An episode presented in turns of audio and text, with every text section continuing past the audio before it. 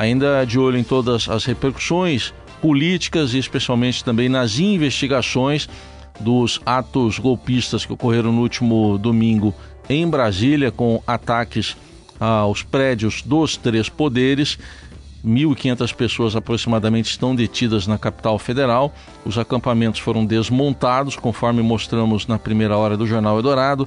A Câmara dos Deputados, fazendo um resumo aqui rápido dos últimos acontecimentos, aprovou o decreto presidencial de intervenção federal na segurança pública do Distrito Federal. Agora, hoje, deve ocorrer a votação no Senado e continua a investigação que, segundo o ministro da Justiça Flávio Dino, já identificou os primeiros financiadores dos atos em 10 estados. Os nomes ainda não foram divulgados. E nesse ponto a gente coloca na conversa uma análise importante que será do jurista, ex-ministro da Justiça, professor Miguel Reale Júnior. Bom dia, professor. Obrigado pela presença aqui no Eldorado. Eu agradeço. Bom dia. Bom, eu queria inicialmente uma avaliação geral do senhor, desse momento que nós estamos vivendo, como é que o senhor define? Bom, isso é consequência de quatro anos de Bolsonaro, eh, incentivando continuamente a um desrespeito à ordem constitucional, participando de atos é, junto a, ao Ministério do Exército, por exemplo, desde 15 de março de 2020, pedindo intervenção já. Logo em seguida houve um ataque fictício ao Supremo Tribunal Federal com lançamento de fogos de artifício sobre o prédio do Supremo.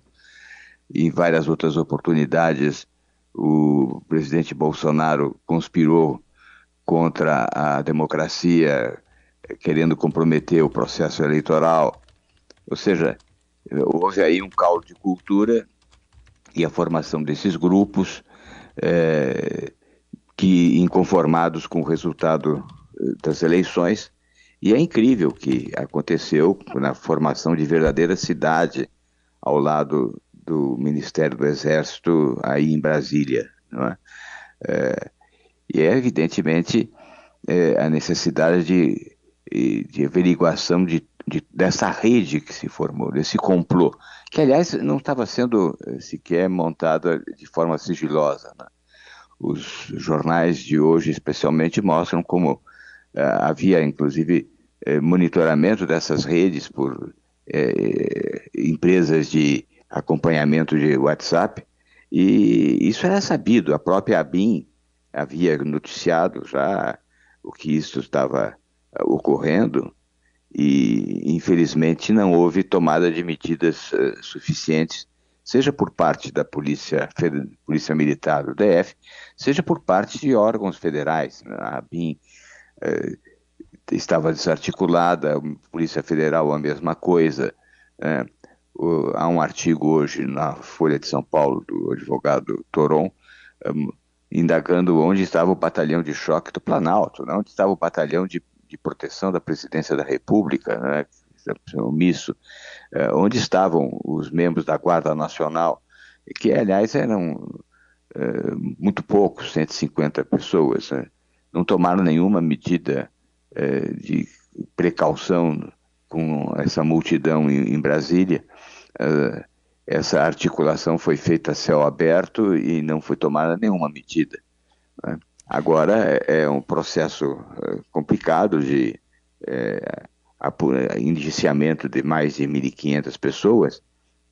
Até tinha é, pensado que a melhor seria, melhor seria a, a, decretação de estado de defesa restrito ao Distrito Federal, é, porque pelo Estado de Defesa decretado há possibilidade de proibição de reunião e ao mesmo tempo de quebra de sigilo eh, de comunicação e, portanto, com a viabilidade de apreensão e, e verificação do conteúdo de celulares. Então, eles, se sabe, esses 1.500 ainda estão com celulares na mão, precisaria decretação judicial da quebra de sigilo eu acho que o Estado de Defesa viabilizaria uhum. a, a, a, entrada né, nos conteúdos desses celulares, o que facilitaria muito a apuração para saber quem arregimentou, quem está pagando, é, ou seja, descoberta de toda a rede. É? Uhum. É, Mas é, eu vejo que a situação está tá, tá, tá se normalizando. Agora, está se normalizando graças ao Supremo Tribunal Federal. Se não fosse o despacho do ministro Alexandre de Moraes, né, é, decretando ah, o afastamento como medida cautelar do governador eh, de Brasília, determinando em 24 horas a, a desmobilização destas, destas concentrações, na verdade, em Brasília formou-se quase uma cidade, né? com eh, departamentos de, de, alimentação, de igreja de reza, de fornecimento de sustentação para as pessoas que lá se encontravam já há alguns dias. Ou seja, é, era toda uma organização a céu aberto. E tudo isso passou é, desapercebido é, em, pelas autoridades. É lógico que o governo entrou, estava desarticulado, mas é, é sem dúvida nenhuma é, é, muito preocupante que não tenha se tomado medidas de precaução. É? é também necessário apurar por que, que houve tanta omissão de tantas pessoas. É, professor, o senhor citou aí essa desarticulação. O senhor acredita que tenha sido mais fruto de, de, dessa não transição, porque praticamente não foi uma transição que a gente teve de, de governo, ou que pode ser algo até mais grave, uma contaminação desses órgãos de segurança e até militares? É que efetivamente houve essa contaminação, né? Quanto à polícia militar de, de, de, Brasília, não tem, não tem menor dúvida. Há filmagens demonstrando, inclusive na entrada do Senado, inclusive pessoas da própria Polícia Legislativa do Senado, é, convidando os, os, invasores a entrar, né, fazendo sinais, entrem, venham, tirando fotos. Tem foto de um agente da Polícia Legislativa abraçado com uma, com uma invasora, não é?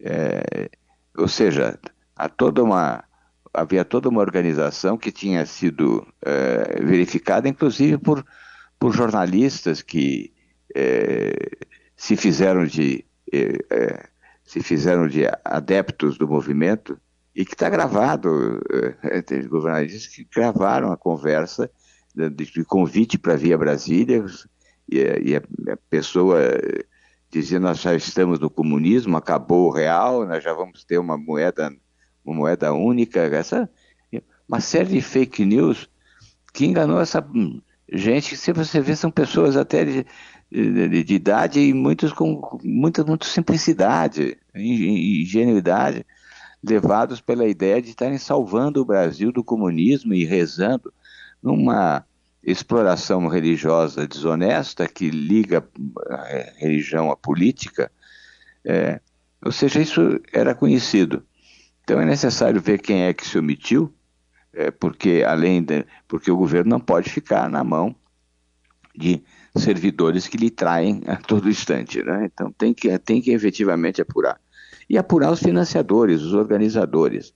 Né? Se, se já existe a indicação de 10 é, organizadores em, em estados do país, é necessário aprofundar essa, essa verificação. Né? Até ver que, até que ponto familiares ou o próprio presidente, ex-presidente Bolsonaro estariam cientes do que estava para acontecer e aconteceu, não é? Portanto, eu creio que a investigação tem que se aprofundar. Senhor, o senhor que estava ali entre os proponentes do processo de impeachment da ex-presidente Dilma Rousseff, que deu até entrevista para a gente ano passado, quando declarou o voto no então candidato Lula. É, eu, eu, queria uma análise senhor política agora de uma foto, ou da, dessa imagem de ontem do presidente Lula com os chefes dos três poderes e também com os governadores. Politicamente, o que, que representa essa imagem, essa foto de todos à mesa e depois todos caminhando em direção ao Supremo? É, isso mostra que houve uma união, existiu um esprit de corps, todos se uniram, a Câmara aprovou o pedido de intervenção, é, justifica que tivéssemos é, manifestado ainda no primeiro, no, no, no, primeiro turno a favor da eleição de, de, da eleição de Lula para evitar o que foi o, o, o sufoco do segundo turno. É? Mas houve uma grande união. O Lula é muito sagaz e, e, e soube evidentemente, conversar com governadores e com os chefes dos poderes, e é bem simbólica a saída dele a pé com os governadores e os ministros supremos até a Suprema Corte, que foi o, o, o prédio mais eh, vitimado pela, pelos, pelos unos, pelos, pelos eh, vândalos. Né? O que, que eles queriam? Eles queriam destruir, destruir os, as casas de poder. É, não é, é, longe de estarem ali assumindo. Uh, assumindo o Supremo Tribunal Federal, assumindo. A... Não, queria destruir, para invi inviabilizar o exercício desses poderes, o que constitui, evidentemente, crime contra o Estado de Direito Democrático. É. Agora, e o Lula se fortaleceu. É, o Lula acaba se fortalecendo. O próprio PL votou a favor da intervenção. É? Então, é, acaba tendo um, um resultado positivo para o governo a crise que se instalou, porque se de um lado mostra uma desarticulação do governo nessa primeira semana, né, por outro lado, convergiram as forças em favor do governo em solidariedade e contra a, e, e, e contra a direita que se manifestou de forma é, bárbara, vandalizando os três poderes. Então, a, acaba tendo um resultado positivo para o governo. Ele tem um, uma união dos governadores, os governadores foram uníssonos nessa. e não podia ser diferente. É?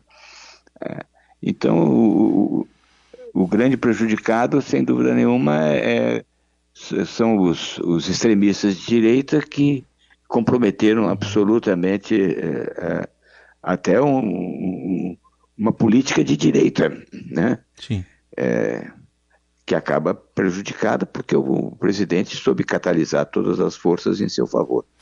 Para a gente concluir, professor, aproveitando mais uma vez aqui o seu conhecimento, ontem na, na entrevista coletiva o ministro da Justiça Flávio Dino foi questionado, ele que há informações circulando, mas ele negou que o governo tenha esteja preparando um pedido de extradição ao governo dos Estados Unidos do presidente, ex-presidente Bolsonaro que lá está. É, juridicamente, esses caminhos são possíveis? Acho muito difícil, né? Porque o pedido de extradição tem que ser baseado num pedido de prisão preventiva, né? ou numa condenação, ou num pedido de prisão preventiva. E, por enquanto, não tem nenhum inquérito instalado é, contra o ex-presidente é, Bolsonaro precisaria haver efetivamente é, a coleta de provas. Eu creio que é, eu não só relatei, fui um dos partícipes do impeachment, mas entrei com pedido de impeachment é, com base no, na comissão que eu capitaneei de análise da pandemia. E lá sim existem crimes configurados de, de atribuídos a Bolsonaro, que foram inclusive encaminhados à Procuradoria-Geral da República, que é outra omissão, é uma grave omissão da Procuradoria-Geral da República, que inclusive é, é, desconstituiu é, grupos de trabalho da Procuradoria é, que examinavam o, o, a reunião de pessoas para atos de, de, de, de rebeldia, e isto foi é, desfeito pelo Procurador-Geral da República poucos dias antes das invasões. Não existem elementos ainda eh, de inquérito, né, porque a Procuradoria não deu seguimento. É o único inquérito que existe é, relativo a, a, um incitamento à prática delituosa, é, quando o presidente comparou ou estabeleceu uma relação falsa entre a vacina e HIV. Né? É o único inquérito ainda que perdura a partir daquela, daquele parecer que nós demos uh, sobre a, a pandemia. Então não existem ainda elementos consistentes para decretação de uma prisão preventiva, que é o elemento, é, o subsídio fundamental para que haja a formulação de um pedido de extradição. É? Então, acho difícil que, que, exista isso, como existe, não existe nada no sentido de que haja uma anistia, ainda mais agora. Uhum. Anistia, anistia porque ao presidente, ex-presidente Bolsonaro, né? ele tem que realmente é, sofrer as consequências daquilo que ele fez ao longo do seu governo, né? a começar pelo, pelo seu comportamento irresponsável ao longo da pandemia. Nós ouvimos aqui na Rádio Eldorado o jurista, professor e ex-ministro da Justiça, Miguel Reale Júnior. Obrigado pela atenção, até uma próxima eu oportunidade. Eu agradeço, obrigado. Obrigado. E ainda sobre os atos golpistas do último domingo, às 7h16, a opinião do Estadão. Editorial Estadão.